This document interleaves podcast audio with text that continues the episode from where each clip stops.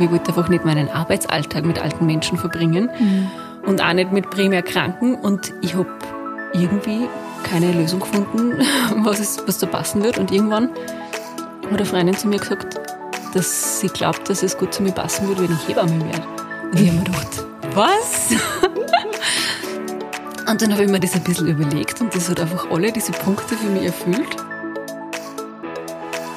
Womanhood der Podcast für frauengesundheitliche Themen wie weibliche Sexualität, Verhütung, Familienplanung und natürlich alles rund um Schwangerschaft und Geburt. Mit Hebamme Christina Piller. Hallo und herzlich willkommen zurück beim Womanhood Podcast. Ratet mal, mit wem ich da sitze. mit der Martina. Hallo. Ähm, wir nehmen heute wieder ein paar Folgen auf. Unter anderem starten wir jetzt gleich mit den Community Questions. Da sind wieder, ich habe auf Instagram wieder ähm, einen Fragesticker gepostet. Ich bin mir nicht sicher, ob das so heißt, aber auf jeden Fall kamen da ein paar Fragen rein, die wir jetzt versuchen werden zu beantworten.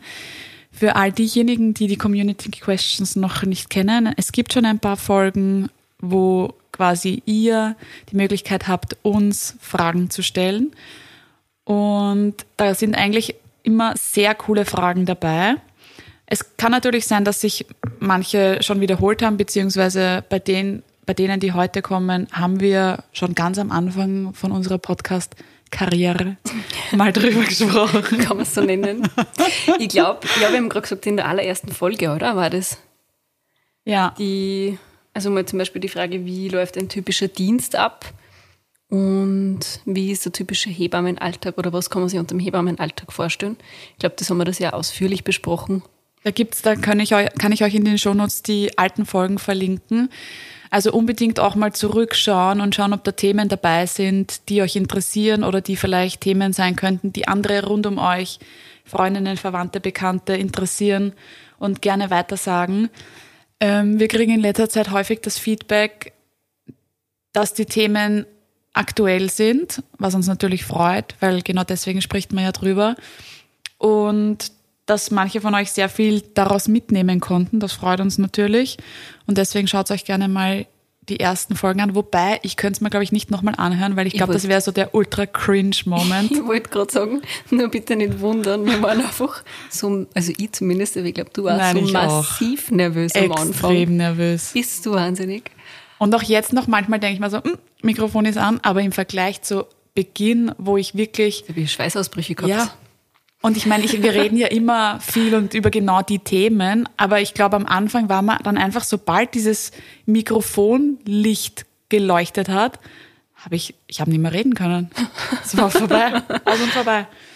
Aber dann starten wir gleich mit den ersten zwei Fragen. Die allererste Frage war eben, das hat die Martina schon gesagt, wie läuft so ein typischer Dienst ab? Unterschiedlich. also ein typischer Dienst bei uns an der Klinik gibt es unterschiedliche Dienste. Es kann sein, dass man in der Ambulanz eingeteilt ist. Es kann sein, dass man auf der präpartalen Station eingeteilt ist. Das ist so die Station mit Schwangeren, Risikoschwangeren, die Probleme haben. Ähm, aber meistens sind wir eigentlich im Kreissaal eingeteilt. Mhm. Und da beginnt es einmal, je nachdem, in der Früh oder am Abend um sieben mit der Dienstübergabe wo sie alle Hebammen am Stützpunkt treffen. Da gibt es dann so ein riesen Whiteboard, wo halt dann Zimmer für Zimmer sozusagen übergeben wird und an diesem Whiteboard die, wie soll ich sagen, die Hard Facts aufgeschrieben werden. Genau. Und dann Einfach schaut man halt, wie viele Frauen sind im Kreissaal, mhm. wie viele Hebammen sind da. Sollten meistens gleich viele Hebammen da sein, aber ähm, diesen Krankenstandzeiten haben wir dann oft nur kurzfristiges Wer kann einspringen, wer kann wo irgendwie hin und her verschoben werden. Also das gehört auch dazu, oft zum Dienst. Ähm, genau, und dann teilt man sich halt die Frauen auf, schaut vielleicht nur, wer hat eine Studentin, eine Hebammenstudentin bei sich eingeteilt, welche Schwangere oder Gebärende wird sie dann am besten anbieten für eine Hebammenstudentin zum Beispiel, je nach Semester natürlich auch oder zum Beispiel auch Kolleginnen, die eingeschult werden, haben dann meistens Vorrang. Genau, dass die einfach viele Geburten sehen. Und selber machen. Genau.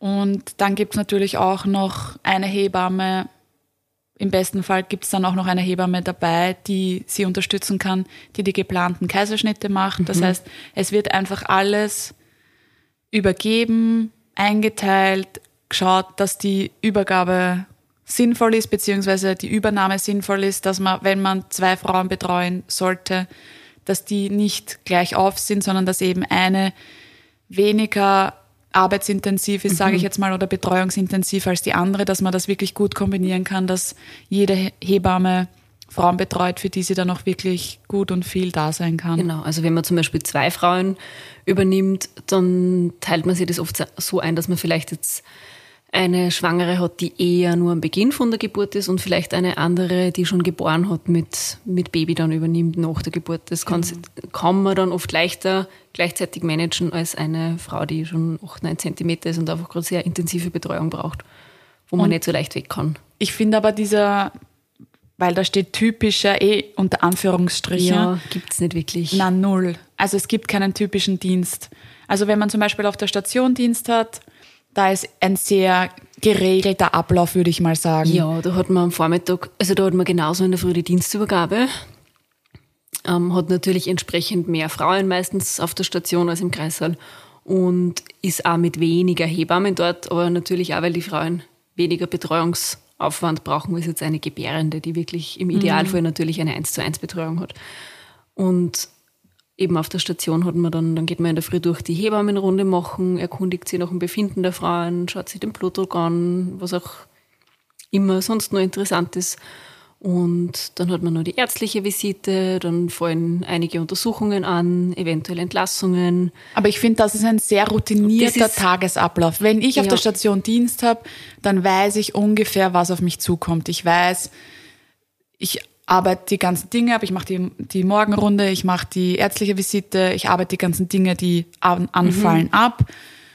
Und im Kreissaal weiß man das halt nicht. Wir wissen nicht, sind alle Kreissäle belegt, sind alle Kreissäle leer, sind fünf belegt, sind, wie viele Frauen sind genau. in der Ambulanz, wie viele Frauen, wie viele Rettungen kommen, wie viele Notfälle hat man, ist es ein entspannter, das weiß man alles nicht. Also ich finde zum Beispiel ganz am Anfang, war ich noch sehr nervös oder aufgeregt, sage ich mal, vor Kreissaaldiensten. Mittlerweile hat man schon viel gesehen und erlebt und getan. Aber es ist einfach ein anderes in den Dienst gehen für mich trotzdem, wenn ich weiß, ich bin auf der Station, als ich weiß, ich bin im Kreissaal. Genau das Gleiche habe ich mir vorhin auch gedacht und wollte ja auch sagen, wenn ich, also bei uns war es ja bei beiden so, ähm, dass wir begonnen haben, auf der Station zu arbeiten mhm. in der Klinik und da einige Monate, ich glaube bis ein halbes Jahr oder mhm. so waren und dann erst im Kreissaal eingeschult worden sind und ich bin deutlich unentspannter in den Kreissaal gegangen als auf die Station, mhm. weil ich auf der Station einfach ungefähr gewusst habe, was auf mich zukommt und im ja. Kreissaal ist es halt einfach, also ja, du weißt überhaupt nicht, was kommt auf dich zu, rennst du die ganze Nacht durch und hast nicht Zeit zum Essen oder den ganzen Tag oder ist der Kreissaal vielleicht leer und du kontrollierst den ganzen Tag Ablaufdaten und du hast aufräumen und nachfüllen mhm. oder so. Und das hat mich persönlich am Anfang schon immer ein bisschen unrund gemacht. Mittlerweile denke ich mir, ja, kann sie nicht beeinflussen, immer sie nehmen, wie es kommt. Zwölfeinhalb Stunden gehen vorbei. Ja, genau. also es, es gibt nicht den typischen Dienst, aber man lernt sich darauf einzustellen und es ist auch, ich finde, das ist halt auch genau das Abwechslungsreiche, was es ausmacht und warum ich das dann doch sehr gern mache. Und auch oft, ich finde, es kommt auch auf die Frage, na, und wie viele Geburten hast du dann in einem Dienst? Das kann man auch nicht sagen. Es gibt Dienste, da hat man drei Geburten und zwei Kaiserschnitte, was extrem viel ist. Mhm. Obwohl es sich nicht so viel anhört, aber es ist sehr viel Arbeit. Und dann gibt es Dienste, oder hat man vielleicht einmal drei Dienste hintereinander, keine einzige Geburt und ist aber trotzdem durchgehend mit Gebärenden beschäftigt. Das ja. heißt ja nicht, dass die Frau dann bei mir Kind kriegt. Ja, voll. Es kann ja sein, dass ich sie bei 10 cm kurz vor Geburt an die nächste Kollegin übergib. Und was auch nicht, weil das, ich finde halt immer dieser Schichtwechsel oder dieser Hebammenwechsel, das hat manchmal einen negativen Beigeschmack. Aber und es ist oft sehr positiv. ich auch. Also ich meine, für die Frauen natürlich macht das einen Unterschied, ob ich in eine Klinik gehe und mir dann, je nachdem, wer gerade im Dienst ist, eine Hebamme bekomme und die mich betreut oder ob ich mit meiner Hebamme an eine Klinik oder in ein Geburtshaus gehe, die dann die ganze Zeit bei mir ist. Natürlich. Aber zum Beispiel jetzt, wenn ich zwölfeinhalb Stunden schon im Kreissaal bin oder auch nur fünf Stunden im Kreissaal bin und dann ist, kommt 7 Uhr oder 19 Uhr und dann ist der Dienstwechsel. Und dann hat die Hebamme ja schon zwölfeinhalb Stunden Dienst gehabt und natürlich wird die Hebamme noch ihr allerbestes tun und machen und ist weiterhin motiviert, die Frau zu unterstützen. Aber wenn dann der Dienstwechsel ist und es kommt ein frisches Team, die ausgeschlafen, die frisch motiviert kommen und die dann zum Beispiel noch am Ende der Geburt übernehmen und mit dem frischen Elan und neuen Wind und vielleicht auch neuen Ideen in die Geburt kommen, dann kann das Ganze, das, das kann sehr positiv fürs Szenario Extrem. sein. Ich habe genau diese Situation habe ich in meinem letzten Dienst gehabt, von dem wir gestern eh ein paar Mal geredet Mhm. haben. Der war einfach so unendlich anstrengend. Es war so massiv viel los. Wir haben nicht mehr gewusst, wie uns geschirrt. Wir War der sind, Vollmond oder was? na, es war kurz nach Vollmond, aber ich habe hab ich kurz den Mond gesehen und habe mir gedacht, du bist schon wieder. na, Spaß. Und ich habe einfach um, da war genau diese Situation, um sieben in der Früh habe ich, ich habe mehrere Frauen betreut, aber eine davon war dann eben verstrichen und es war halt relativ kurz vor Geburt und ich habe einfach, ich habe mir gedacht, ich, ich brauche jetzt eine Ablöse, weil ich kann nicht mehr. Und nicht, nicht, weil ich nicht mehr, weil ich die Frau nicht betreuen wollte oder weil es mich nicht mehr gefreut hat, sondern weil ich einfach leer war. Ich habe mir gedacht, ich habe keine Energie mehr für diese Frau und ich hoffe jetzt nur noch, dass die Kollegin vom Taktdienst reinkommt. Und die Kollegin ist reinkommen und eine Viertelstunde später war das Kind da und ich war so froh, weil ich mir gedacht habe, ich hätte es, ich meine, natürlich hätte es gemacht, weil man funktioniert dann eh, aber die ausgeschlafene Kollegin hat sicher besser funktioniert wie ich. Ja, und das finde ich, das ist genau das, wo dann halt auch nochmal so ein frischer Wind reinkommt. Und deswegen sollte man sich für eine Klinikgeburt entscheiden, wo es eben Dienstwechsel geben muss. Natürlich. Weil sonst, arbeiten hat die Hebammen was davon. Dann kann das wirklich ein sehr positiver Faktor sein. Ja, also in dem Fall war es sicher positiv. Und das Coole in dem Fall war dann, ich habe halt dann während der Geburt war ich draußen und habe dokumentiert und bin dann trotzdem nachher nochmal rein und habe halt der Familie trotzdem gratuliert und habe mich nochmal verabschiedet und es war irgendwie trotzdem ein schöner Abschluss. Ja, voll. Auch wenn die jetzt eine andere Hebamme zur Geburt gehabt haben. Also, ja. Und dann kommen wir gleich zur nächsten Frage. Wie kann man sich den Alltag einer Hebamme vorstellen? Also ich finde, dadurch, dass wir beide in Angestellten und selbstständigen Verhältnissen tätig sind, ist das halt so unterschiedlich. Wenn ich in den Dienst gehe, bin ich meistens zwölfeinhalb Stunden dort und gehe am Abend nach Hause. Und wenn ich am nächsten Tag wieder Dienst habe, gehe ich duschen, im besten Fall. und gehe dann ins Bett. Ähm, Im schlechtesten Fall gehe ich nicht duschen, sondern gehe gleich ins Bett. Na, ich versuche schon duschen zu gehen. Ich finde, das ist so eine massive Ausnahmesituation. Das habe ich, glaube ich, bis jetzt zwei, dreimal gemacht, dass ich nach dem Dienst nicht duschen gegangen Ja, bin. voll. Und Eigentlich nach dem letzten Dienst habe ich es nicht gemacht. Also, das ist ein Maßstab, wie so- zart der Dienst Ja, war. wirklich. Ich bin heimgekommen, habe mir die Jeans ausgezogen und bin einfach mit Leiberl und Pulli genauso ins Bett gefallen und erst am Nachmittag wieder aufgestanden. Ja. Also das ist Und dann, dann quasi so gegangen. der Alltag zwischen den Diensten. Da hat man eigentlich, ja, weiß ich nicht, man kommt halt, ich komme dann um 20.30 Uhr oder so heim und dann ist eh nicht mehr viel.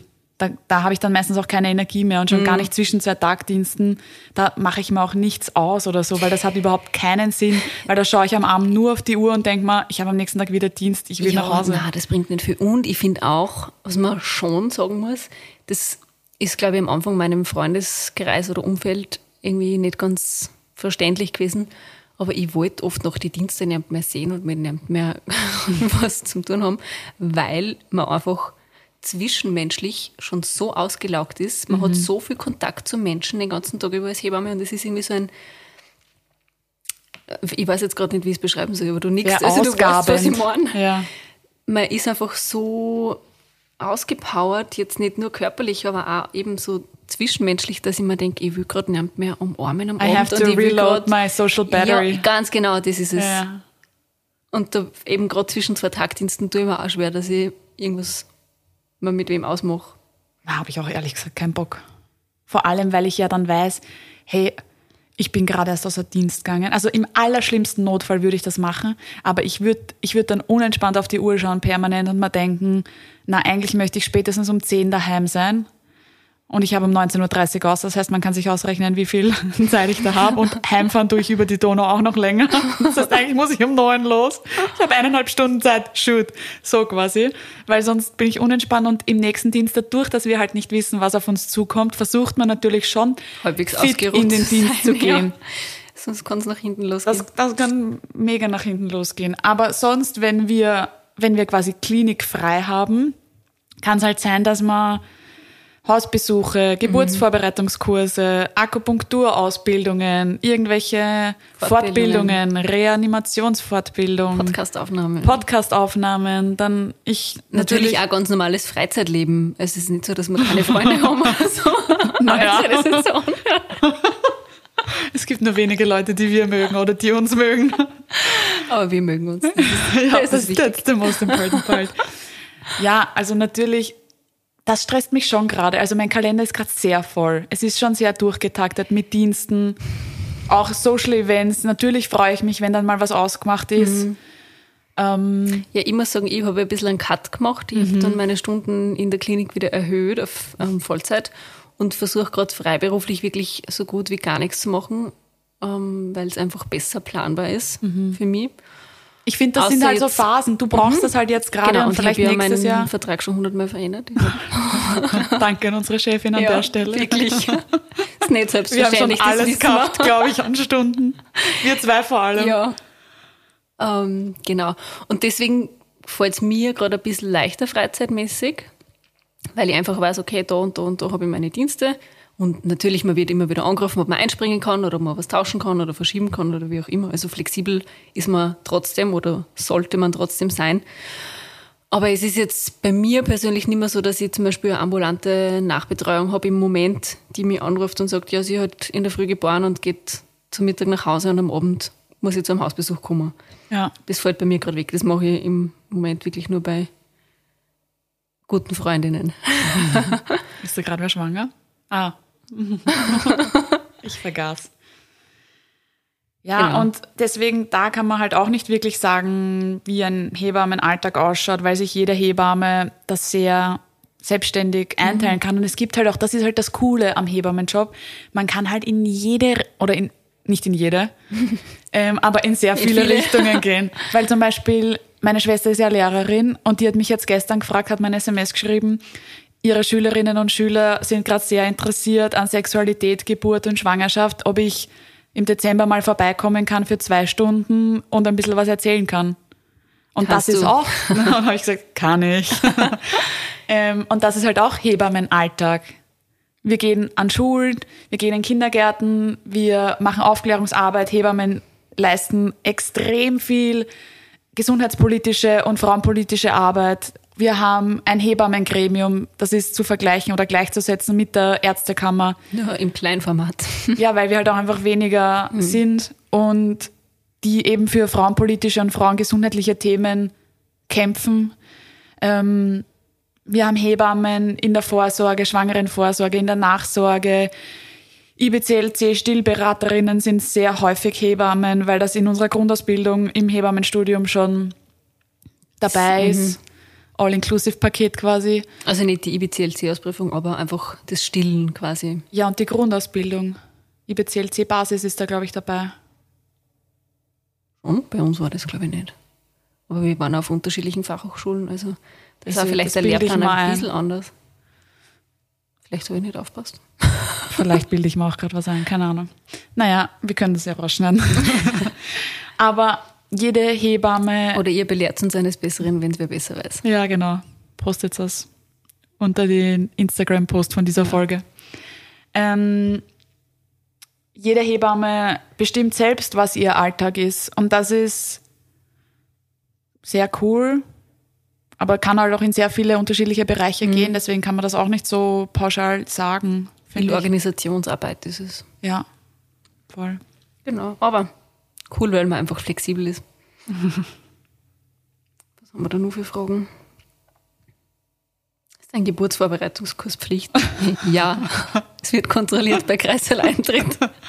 Das ist mein Traum. Na, Na, leider nicht, aber Also ich finde, ich sag's halt immer so. So wie der Prohaska. Sagt er das nicht? Ne? Ich Ich sag's halt nicht. immer so. Ähm, es ist Pflicht oder es sollte sich verpflichtend anfühlen, weil ich melde mich ja auch nicht für einen New York City Marathon an, ohne dass ich davor Laufen trainiert habe. Oder ich gehe auch nicht, weiß ich nicht, einen Berg rauf ohne mit Flipflops, ohne dass ich Wanderschuhe anhabe. Das, das ist. Das Kann man probieren, aber irgendwann wird man abbrechen wahrscheinlich ja. oder einfach nicht mehr weiter wissen. Und es gehört einfach dazu. Wissen ist Macht. Ich glaube, ich habe es eh schon unzählige Mal gesagt. Male gesagt. Es gehört die Vorbereitung dazu. Wir bereiten uns auch auf Prüfungen vor. Wir bereiten, wir bereiten uns auf so viele Sachen im Leben vor. Warum sollte ich mich als Frau, Paar, Mann, Partner, Partnerin, Begleitperson nicht auf ein fundamentales Erlebnis in meinem Leben vorbereiten? Mhm. Diese Frage, ich, wirklich die von euch, die keinen Geburtsvorbereitungskurs gemacht haben, ihr könnt mir gerne Argumente nennen, warum ihr euch nicht vorbereitet habt und und ob und das funktioniert ja und ob das für euch vielleicht auch die bessere Möglichkeit ist. Ich bin halt so ein Mensch. Manche würden es vielleicht Streberin bezeichnen, ja. Ich habe in der Schule mich sehr gut und gerne auf Prüfungen und Tests vorbereitet oder Schularbeiten, weil mir das auch viel Stress und Druck abgenommen hat. Wenn, wenn jemand ganz unterschiedlich zu mir ist und sagt, na, ich bereite mich nicht vor, weil ich liebe den Nervenkitzel, okay. Aber ich finde halt, auch als Hebamme, die eine Frau ist, die noch nicht geboren hat, ich würde mich vorbereiten wollen. Und als Hebamme ist es halt auch so was Tolles, mit einer Frau zu arbeiten, die vorbereitet ist, die unter der Geburt eigenverantwortlich Entscheidungen treffen ja, kann und für will. Die, für die Frau einfach ganz was anderes. Also Jetzt Scherz beiseite, es ist nicht Pflicht natürlich, aber mhm. ich kann mir, also ich würde es einfach jeder Frau aller, aller, aller wärmstens empfehlen, weil man sich einfach selbst was Gutes tut damit und sie selbst sehr viel ersparen kann, potenziell. Ja, und allein das Wissen und allein, ich glaube, dass man durch Wissen auch Sicherheit bekommt, weil ja. zum Beispiel wenn ich nicht weiß, dass es normal sein kann, dass ich in der 35. Woche Senkwehen, Senkwehen, Übungswehen, wie auch immer, Wehen sind Kontraktionen vom Uterus, dass ich die, wenn die unregelmäßig auftreten, dass das normal ist und dass ich keine Angst haben muss, dann erspare ich mir natürlich auch wahrscheinlich häufig Wege in die Klinik ja, zur Kontrolle. Und extrem viel Sorgen. Mhm, die kommen dann Sorgen. oft und glauben, sie haben jetzt Wehen und das Kind kommt und das ist doch die machen sich unglaubliche Sorgen. Und ich denke mal, also natürlich informiert man die dann sofort, das ist in der Woche zum gewissen Teil normal und, und, und. Aber einmal der Weg oder einmal dieses Zuhause schon überlegen, ma, ist das normal, ist das nicht normal, sich mhm. solche Sorgen machen, dass man ins Krankenhaus fährt, da gehört ja eh schon mal was mhm. dazu, finde ich. Voll. Und diese Zeit, diese Zeit, die, die da vergeht, das sind wahrscheinlich ein paar Stunden, die man sich einfach nur Sorgen macht. Und das konnte man sich einfach selbst ersparen. Ja. Nicht, nicht weil es uns zu mühsam ist, dass wir um drei in der Früh die Frau darüber informieren, dass das normal ist. Es ist natürlich zu einem gewissen Teil auch anstrengend, weil man sich schon immer wieder denkt, wenn das einfach häufig vorkommt, macht bitte einen Geburtsvorbereitungskurs. Aber wie gesagt, also man erspart sich einfach selbst extrem viel Nervenkitzel damit oder ja, Sorgen. Und auch zum Beispiel, wenn dann die Frauen kommen mit ganz, ganz, ganz beginnenden Wehen und man sie darüber informiert und sie dann fragen, na, wie lange dauert das noch? Erstens kann man nicht beantworten und zweitens, wenn man denen dann sagt, wie lang es durchschnittlich dauert, die fallen oft aus alle Wolken. Und das ist halt auch so was, wenn die mit der Einstellung kommt, na, sie kommt jetzt mit beginnenden Wehen und in zwei Stunden ist das Kind da und du sagst dir dann, na ja, hm, kann vielleicht bis morgen dauern ist es natürlich massiv demotivierend. Mhm. Also es sind so ganz viele Sachen, wenn man die einfach von vornherein weiß, geht man anders an die Geschichte an. Voll, finde ich auch. Deswegen eine gewisse Pflicht für einen Geburtsvorbereitungskurs gibt es einfach sich selbst gegenüber, finde ich. Ja, Eigenverantwortlichkeit dem eigenen Körper und ja. dem Kind gegenüber. Wenn ja, welcher ist gut? Also wir finden es, oder Entschuldigung, dass ich für uns spreche, wir finden es natürlich wichtig, einen Geburtsvorbereitungskurs zu machen. Ähm, es gibt, jeder von uns oder fast jeder von uns hat ein Smartphone oder hat ein Laptop oder ein iPad oder was auch immer. Es gibt tolle Online-Geburtsvorbereitungskurse. Es gibt zum Beispiel den Geburtsvorbereitungskurs von der Amelie Zitney äh, mit einer Gynäkologin gemeinsam macht sie den, der heißt Deine Geburt. Und das ist ein, also ich empfehle den immer und immer wieder. Ich glaube, ich empfehle den jeden Tag. In meinem Umfeld, privat und beruflich. Einfach weil das ein toller Kurs ist, der dauert 16 Stunden, das sind Module, die kann ich mir am Abend ein Modul anschauen und bin in 16 Tagen durch, extrem informativ. Und ich habe es während Covid, wo keine Gruppengeburtsvorbereitungskurse waren, häufig so gemacht, dass die Frauen, die ich betreut habe, diesen Online-Geburtsvorbereitungskurs gemacht haben, Deine Geburt. Und wenn sie damit fertig waren, und währenddessen haben sie Fragen aufgeschrieben, wenn sie damit fertig waren, haben wir zwei bis drei Stunden persönlichen, privaten Geburtsvorbereitungskurs gemacht. Das bedeutet ich mit dem Paar. Und da sind wir alle Fragen durchgegangen, die bei dem Kurs eventuell, bei dem Online-Kurs eventuell aufgekommen sind und haben dann unterschiedliche Geburtspositionen und noch sehr viel Praktisches oder auch Dinge, die mir vielleicht noch wichtig sind, durch besprochen. Und natürlich gibt es ja je nachdem, wo man wohnt natürlich, aber in Wien sehr viele Angebote an verschiedensten Präsenz-Online, äh, Präsenz-Online, Präsenz-Geburtsvorbereitungskursen. Da gibt es Wochenendkurse, Abendkurse, Geburtsvorbereitungskurse nur für Väter zum Beispiel, ja. nur für Mütter, für geflüchtete Familien. Also es gibt in unterschiedliche Sprachen. Alles Mögliche.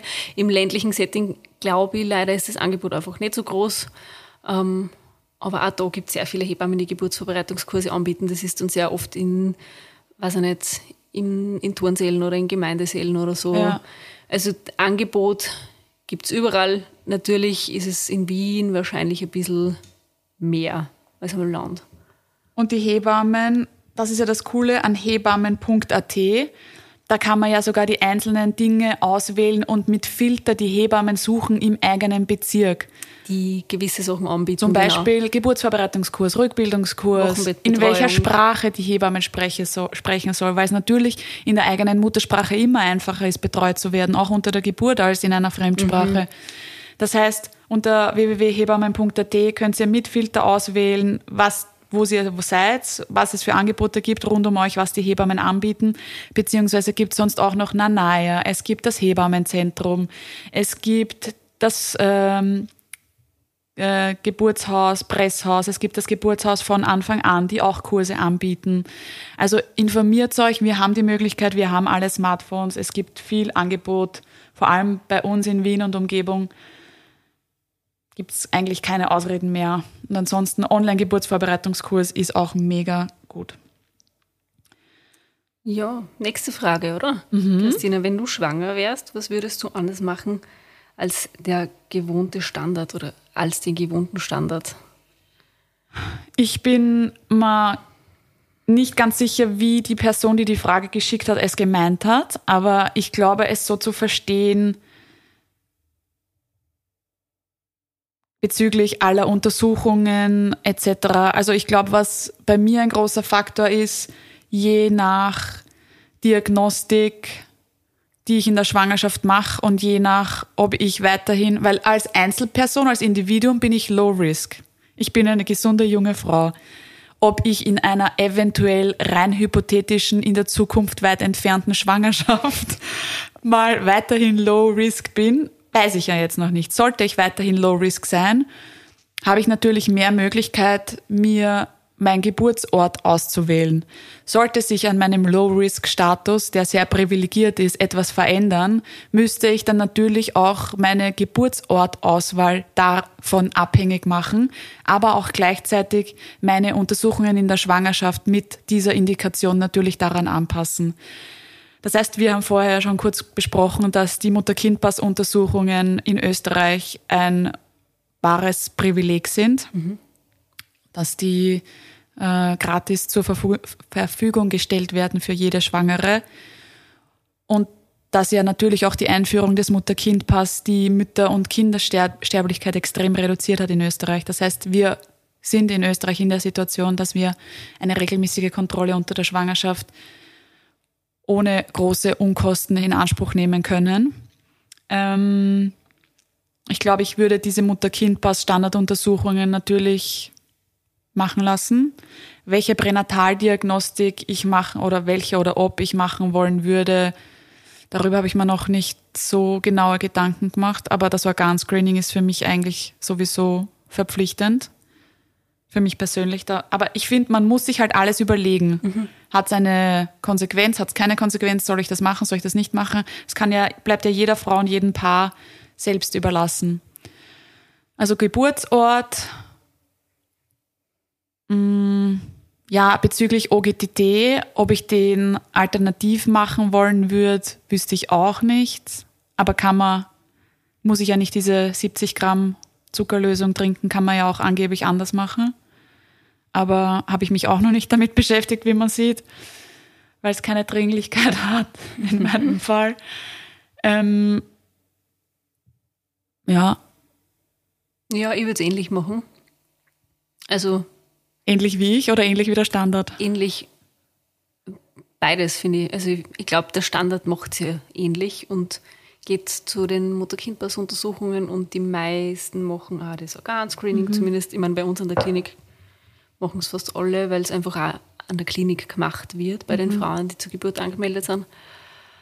Das würde ich ja auf jeden, jeden, jeden Fall machen, einfach auch um einen um die Geburt, also im Fall der Fälle sollte irgendwas sein, was, was sich natürlich keiner ähm, wünscht oder was keiner hofft, aber sollte irgendwas sein beim Kind, kann man natürlich ähm, den Geburtsort entsprechend anpassen an eine Klinik genau. mit integrierter Neonatologie. Also das hat ja solche Hintergedanken.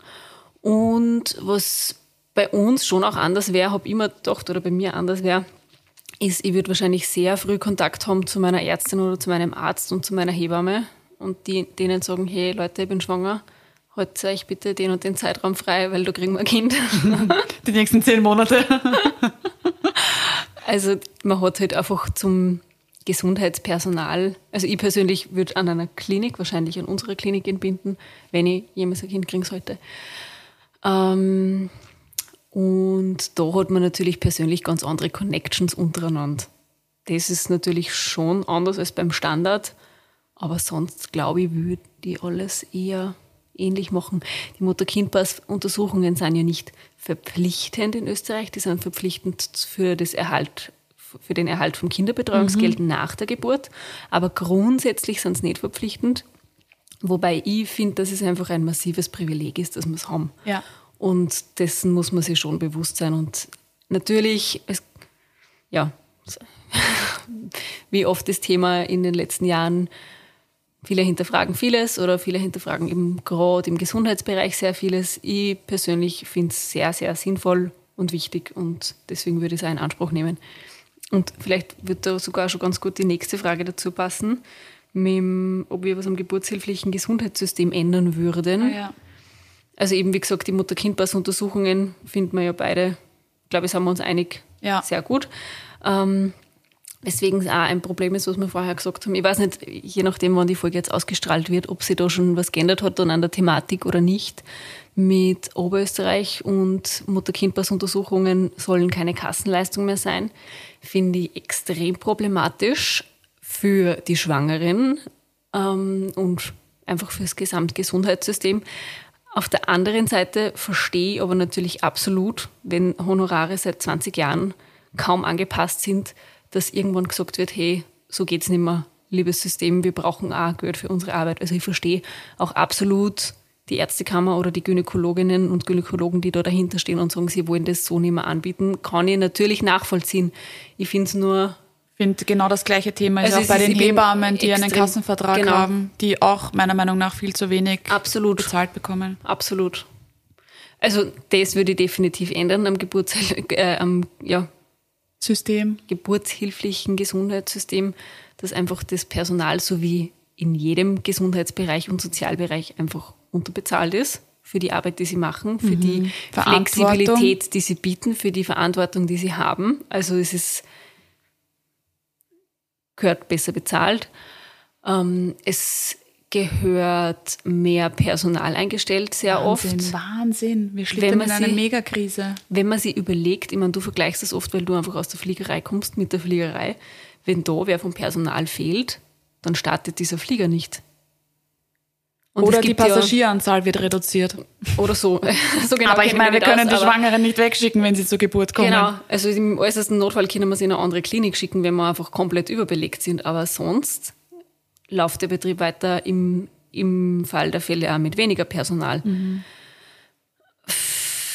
Schwierig, es gibt eh schon hunderte so Vergleiche und, und Trainings mit Fliegerei und Gesundheitswesen, was ich sehr spannend finde und sehr, sehr interessant. Ja, weil die ganze Safety and Security äh, Bereiche halt von da übernommen werden. Aber grundsätzlich muss man natürlich schon auch, auch wieder sehen, eben, dass wir auch trotz allem in einem extrem privilegierten Land leben und natürlich verhältnismäßig eine extrem gute Gesundheitsvorsorge haben. Ja. Also es ist jetzt, man darf das wirklich nicht so verstehen, als würde es uns extrem schlecht gehen und das müsste man nur jammern. Man muss sich schon auch sehr bewusst sein, dass es uns in vielen Fällen sehr, sehr gut geht. Das stimmt. Also wir würden du am gesundheitlichen. System in Österreich, glaube ich, allgemein nicht nur was Geburtshilfe und Schwangerschaft und Vorsorge angeht, natürlich sehr vieles ändern. Es geht ja nicht nur um Hebammen und Gynäkologinnen und Gynäkologen, es geht natürlich auch um Gesundheits- und Krankenpflege. Jeder, jeder Bereich, der da mit dazu fällt, wissen wir, wir arbeiten in großen interdisziplinären Teams, dass alle davon natürlich massiv unterbezahlt und wahrscheinlich auch zu wenig gewertschätzt werden. Aber ich sehe es genauso wie du, dass wir natürlich trotzdem das Glück haben, in Österreich ein Gesundheitssystem System zu haben, das funktioniert.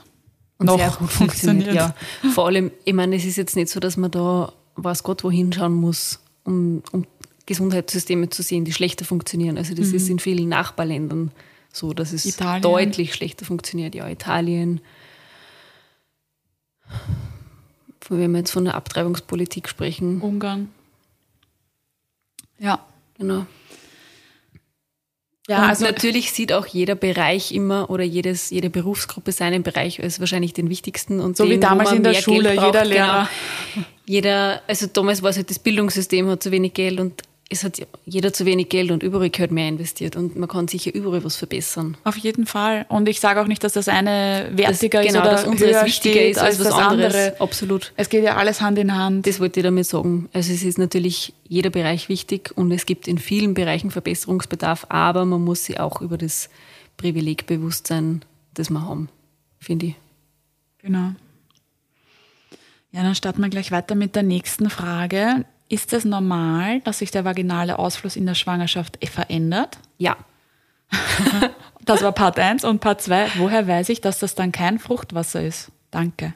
Ähm, die zweite Frage mit Ausfluss, also warum, warte mal, wie war das jetzt? Nein, wie kann ich Wie kann, feststellen, dass es nicht Fruchtwasser ist, das abgeht, wenn es dann Genau. zum Beispiel eher ein flüssiger, durchsichtiger Ausfluss ist? nein, eigentlich wollte ich nur mal kurz auf die erste so. Frage eingehen. Dann sorry. Also die erste, Die Frage erste war, Frage- ist es normal, dass sich der vaginale Ausfluss in der Schwangerschaft verändert? Ja, es ist normal, genau darauf wollte ich eingehen, weil sie einfach die ganze Hormonsituation in der Schwangerschaft ändert. Ähm, und natürlich sich dadurch auch der Ausfluss verändern kann, der deutlich mehr wird, häufig auch ein bisschen flüssiger ist. Und man ja auch sieht, alleine im, im normalen Zyklus, dass sich der Ausfluss ja je nach ähm, Zyklusphase, wo man sich befindet, unterschiedlich darstellt und verändert. Und was auch dazu ganz wichtig zu sagen ist, ist, dass Ausfluss normal ist. Das ist nichts- Egal ob schwanger oder nicht. Genau, das ist nichts, wofür man sich schämen muss oder was irgendwie peinlich ist. Das haben alle Frauen, je nach Alter, je nach eben Zyklus, mal mehr, mal weniger. Natürlich, wenn es jetzt irgendwelche ähm, irgendwie anders ausschaut, anders riecht, sich unangenehm anfühlt, kann es ein Anzeichen auf irgendeine Infektion sein, dann natürlich immer abklären Kontrolle. lassen, genau, aber genauso in der Schwangerschaft abklären lassen wie in der Nichtschwangerschaft. Also genau. Und Mein ganzes Leben ist nicht Schwangerschaft. Entweder Schwangerschaft oder nicht Schwangerschaft. genau, aber trotzdem abklären lassen. ja, genau. Und woher weiß ich, dass das kein Fruchtwasser ist? Also da finde ich es immer schwierig, weil es rufen natürlich auch manchmal Frauen bei uns an der Klinik an und sagen, sie haben einen, einen Flüssigkeitsabgang. Flüssigkeitsabgang, sie wissen nicht, ist das Fruchtwasser oder Ausfluss, sie können es nicht einschätzen. Ich kann es übers Telefon leider auch überhaupt nicht einschätzen. Ich sage dann oder wir sagen dann natürlich immer, dass sie kommen soll, mhm. weil im Zweifelsfall immer in die Klinik kommen. Das genau. haben wir eh schon eine Milliarde Mal gesagt. Wenn man sich bei was unsicher ist, wie bei ist diese Blutung zu stark oder nicht zu stark, sind das Geburtswehen oder nicht, ist es ein Blasensprung oder nicht, einfach kommen, im Zweifelsfall geht man wieder haben. Genau. Und das muss man sich einfach anschauen lassen. Wir haben da einen Test, Amnishur heißt er. Ist das jetzt Werbung? Nein, keine Ahnung. Muss ich das bezahlen? muss ich dafür bezahlt werden, besser gesagt? Wahrscheinlich. Ähm, nein, und mit diesem Test machen wir dann eben einfach einen Abstrich. Genau, beziehungsweise wenn es ein eindeutig, also ein klinisch eindeutiger Blasensprung ist, wie wir das nennen, kann man sich den Test sparen. Also wenn jetzt wirklich... Kostet ja auch 30 Euro, ne? Ich, ich weiß nicht wie viel, aber das ist ja alles unendlich teuer, dieses Zeug. Also unendlich nicht, aber wenn man es bei jeder Frau verwendet, das ist schon ja, viel. Voll. Ähm, Hashtag wirtschaftliches Arbeiten auch in der Klinik. ähm, genau. Wenn das jetzt einmal so einen richtigen Platscher macht und die Hose waschelnass ist und es ist durchsichtige, klare Flüssigkeit, ist es wahrscheinlich Fruchtwasser. Wir Hebammen riechen es meistens auch, es riecht anders als Hahn eben was, was kann es noch sein, wenn es kein Fruchtwasser ist? Stellen Sie vielleicht manche die Frage. es kann Hahn sein, den man verlieren kann gegen Ende der Schwangerschaft.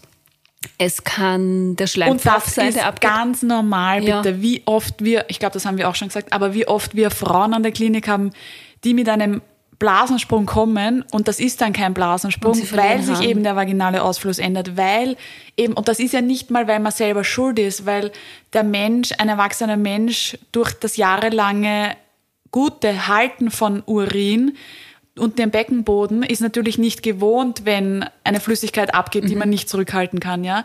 Aber es kann natürlich auch sein, dass das Kind so massiv auf die Blase draufhaut, da kann ich einen guten Beckenboden haben, was, was ich will, will. Mhm. und es wird trotzdem Hahn abgehen. Das heißt, wenn man sich unsicher ist, an die Klinik kommen, wir machen das, wir, wir kontrollieren das und die Sache ist erledigt. Ja, man geht wieder nach Hause, wenn es kein Blasensprung war. Aber es ist auch normal, wenn es Hahn ist. Man braucht sich dann nicht schämen, weil es quasi nicht. kein Blasensprung war oder so. Überhaupt nicht. Es kann Fruchtwasser sein, es kann vaginaler Ausfluss sein, es kann Hahn sein, es kann eine Mischung aus allem sein. Es kann eben, wie gesagt, auch der Schleimpfropf sein, der auch sehr flüssig sein kann. Das ist, haben wir auch sicher schon in einigen Folgen erklärt. Ich glaube, zum Geburts, Folgen zum Geburtsbeginn.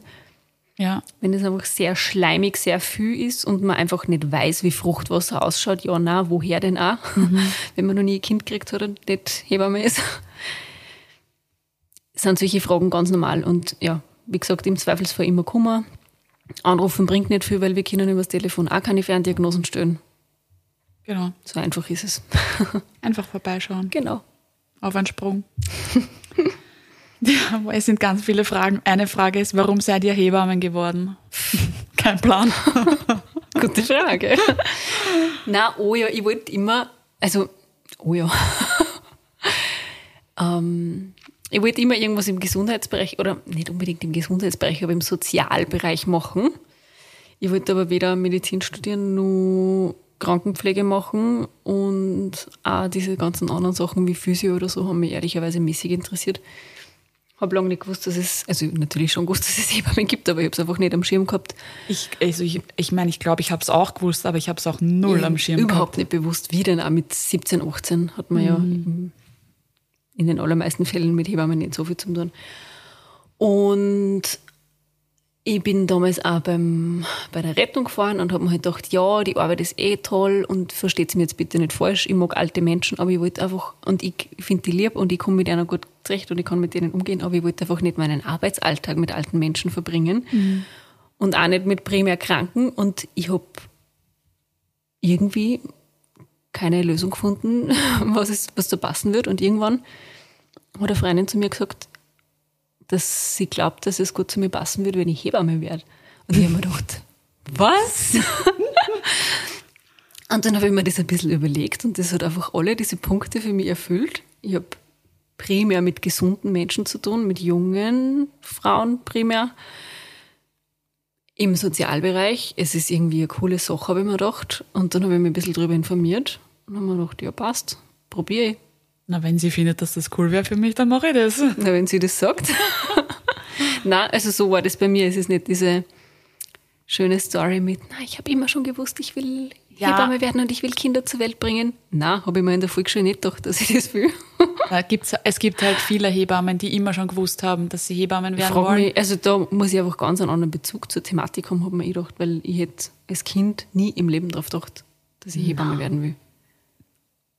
Wie ist- Ich wollte Hundeführerin bei der Polizei werden als Kind. Knapp daneben ist auch vorbei. es ist mir primär um den Hund gegangen. Habe ich mir Ähm, gedacht. Haben die das mit Katzen? Nein, leider. Äh, ich ich glaube, ich wollte einfach Hauptsache nichts in einem Büro machen. Mhm, das ist auch wichtig gewesen. Und es gibt ja lustigerweise viele Hebammen, die davor in der Fliegerei waren, Flugbegleiterin gemacht haben. Also ich glaube, es gibt Ich drei schon oder gedacht, vier. hast du irgendwie Flyer ausgeteilt? Ja, keine, keine? Ahnung. Aber ich glaube, das sind die, die einfach partout nicht in ein Büro wollten und einfach alles machen, um das zu umgehen. Also ja, ich hab's, ich glaube, es war eher so ein spontanes Ding und dann habe ich die Aufnahmeprüfung geschafft und dann habe ich mir gedacht, naja gut, dann studieren wir das halt, ne? Und ehrlicherweise habe ich mich auch mit vielen Sachen nicht so auseinandergesetzt, Hey. die mit der Hebammerei zu tun haben. Ich bin oft im Studium gesessen und habe mir gedacht, aha, Ja. das gehört da auch dazu. Und habe mir aber jedes Mal gedacht, sau cool, interessiert mich. Also es war nicht ein, äh, das muss ich auch machen, Ja, sondern es ich war ein find- positives Erleben für Ich mich. finde, das hätte auch in die Hose gehen können, Ah, ganz definitiv. ehrlich. Ich hätte doch im zweiten Semester draufkommen können und mal denken können oder im ersten Praktikum, what the fuck mache ich da eigentlich? Absolut. Also- denke ich mir jetzt ab und zu. Und auch zum Beispiel aber- jetzt in unserem Arbeitsalltag habe ich nicht bedacht bei der Bewerbung oder während dem Studium, zum Beispiel, dass ich, weil wenn ich sage, ich bin Hebamme, das Erste, was die Leute sagen, "Ma, Ah, so so ein ein, schöner schöner Beruf. Und ich Ja, denke eh, mir so, Eh, aber auch oft eh, nicht schön. aber ich meine, die Leute denken nicht an die kleinen toten Kinder, an die großen toten Kinder. An ich die schwerkranken Frauen, ja, ich hätte mir nicht gedacht, dass ich, Fotografin für tote Kinder werde. ja, weißt du, was ich meine? Ja. Und da denke ich mal, es ist ein Part von meinem Job. Ich mache genau diesen Part extrem gern. Alle so anderen bisschen auch, aber Eine glückliche Fügung, Ja, finde ich, wenn man dann auf auch. solche Sachen kommt, die man vorher überhaupt nicht am Schirm gehabt hat und die dann aber eigentlich wirklich liegen. Ich sage jetzt nicht Spaß machen, weil es macht keinen Spaß, aber es ist trotz allem eine schöne Arbeit. ja. Auch wenn es nicht schön anhört. Aber es ist wirklich, für mich war es, glaube ich, mal wieder, wie sehr oft in meinem Leben, mehr Glück als Verstand, dass das so gut passt. Aber auf, auf mein Glück kann ich mich verlassen. Zwei Fragen haben wir noch. Erinnert ihr euch noch an eure erste alleinige Geburt? Nein. Ich erinnere mich an zwei Geburten, die ich relativ früh gemacht habe als fertige Hebamme, aber da war ich noch nicht alleine. Da war ich nur in Einschulung, das heißt, da war eine Da war ich dabei. unter Anführungszeichen große Kollegin dabei. Also die erste Geburt, glaube ich, ich glaube, es war die erste Geburt, die ich als Hebamme gemacht habe, wo ich nur in Einschulung war, die war einfach nicht so schön, darum erinnere ich mich noch sehr gut dran und ich habe mir gedacht, puh, das war jetzt meine erste Geburt als Hebamme oder halt eine von den ersten. War eigentlich nicht so schön. An das erinnere ich mich sehr genau. Und eben an die, wo du dabei warst, mich einzuschulen. Die war sehr cool. Die war mega cool. Mit dem Baby, Alexander. genau. Werde nie vergessen. Ja, an die erinnere ich. Ich meine, das war nicht eine meiner ersten, aber ich kann mich an, dei- an eine deiner ersten erinnern. Super, Na, wow. wenigstens das. An meine, äh, an meine erste kann ich mich nicht erinnern. Auch nicht an eine ziemlich am Anfang, glaube ich nicht. Aber war sicher auch, Wahrscheinlich einfach so nervös, dass man es vergessen hat. ja, und sicher auch mit irgendeiner dienstälteren Kollegin und Man wird ja nicht gleich alleine gelassen am Anfang zum Glück. Aber wenn man dann irgendwann wirklich alleine im Kreissaal steht, ist es, finde ich, wie das erste Mal Autofahren mit, also ja, das erste Mal alleine Autofahren. Ich weiß noch genau, wie, also ich habe ohne dass der Papa mich anschreit. Genau. Unsere Väter müssen sie mal kennenlernen, glaube ich. Ich erkenne Parallelen. Nein, echt, ich habe ja diesen Führerschein nicht den L17, sondern den 18er mit so 1000 Kilometer Ich Übungsfahrt auch. gemacht. Wirklich? Mit Papa. Mit Papa. Jedes Wochenende gerät. gekauft. ähm, Auf jeden Fall, ich weiß nur, wie ich das erste Mal alleine in dem Auto gesessen bin und gefahren bin, ohne irgendwem neben mir und es einfach angenehm ruhig war. Aber ich weiß Und auch noch, So ähnlich hat es sich ein bisschen im Kreissaal angefühlt, muss ich sagen, bei der ersten Geburt. Finde ich, ist ja auch, auch irgendwo so ein bisschen ein Risiko dabei. Weißt du, wie man? ja. bisschen Aber halt trotzdem, dass du immer Trotzdem weiß weißt, man aber, was man kannst. macht. Es ist irgendwie das Wissen noch sehr frisch, alles. Voll. Also so vom, weiß ich nicht, an das habe ich da ein paar Mal gedacht. Und ich kann mich noch erinnern, dass ich, also ich sage ja jetzt, habe ich eh auch schon öfter gesagt, ich moderiere mich ja selber, wenn ich im Kreissaal stehe und Dinge mache. Also egal, ob das eine vaginale Untersuchung ist oder sonst irgendwas. Ich sage ja immer laut, was ich mache, damit Kann die Frau bestätigen. auch mitkriegt, was ich mache, was auf sie zukommt. Ich frage tausendmal um Konsens. Und da kann ich mich erinnern, dass diese Sätze, die ich ja jetzt auswendig kann, und es sind immer die gleichen Sätze, dass ich da noch nicht gewusst habe, welche Sätze ich verwenden soll oder welche Sätze mir liegen. Und wenn man viel bei anderen Geburten zugeschaut hat oder dabei war, wenn andere Geburten machen, die sagen natürlich ähnliche Sätze, aber in einer anderen Satzform, andere Wortwahl. Und dann findet man so mal seine eigenen Worte und seine eigene Kommunikation. Und da kann ich mich erinnern, dass ich dann meine eigene, nicht nur meine eigenen Maßnahmen, wie ich was mache, etabliert und gefestigt haben, sondern eben auch meine eigenen Sätze. Weißt du, was ich meine? Und das sind so diese, Absolut. ich ziehe mir jetzt sterile Handschuhe an, ich setze mich jetzt neben sie, bla bla bla. Und das sind so, da hat sich das alles etabliert und ich finde ja, Worte sind sowieso auch sehr Mächtig. mächtig, genau. Und das kann ich mich erinnern, aber wie jetzt genau die Geburt war, weiß ich nicht. Das war übrigens die letzte Frage. Die andere Frage hast du ja schon vorgezogen. Was war das? Ah, das mit dem Gesundheitssystem. Genau. Ja, das hat irgendwie gut passt. So, oder? Voll. Na, das hat gepasst. Jo. Aber wie ihr seht, sind die Fragen genauso unterschiedlich und so vielfältig wie, Wie der Antwort- Hebammenberuf. Und wie die Antworten. Und wie oder? die Antworten, also es ist genau. auch wieder so nix eindeutig. Und wir hoffen, dass euch die Folge wieder gefallen hat und dass beim nächsten Mal wieder viele Community Questions für uns dabei sind und kommen. Und wenn ihr Lust habt, den Podcast weiter zu empfehlen, dann freuen wir uns natürlich. ja, bitte. Der nächste Podcast kommt übernächsten Montag online. Wir haben jetzt weiterhin diesen Zwei-Wochen-Rhythmus. Und gibt es überall da, wo, Podca wo es Podcasts gibt, auf Spotify, auf Apple Podcasts oder auch als RSS-Feed. Und gerne auch mal auf der Instagram-Seite vorbeischauen, womanhood.podcast. Wir freuen uns. Danke. Danke. Dieser Podcast wurde produziert von WePoddit.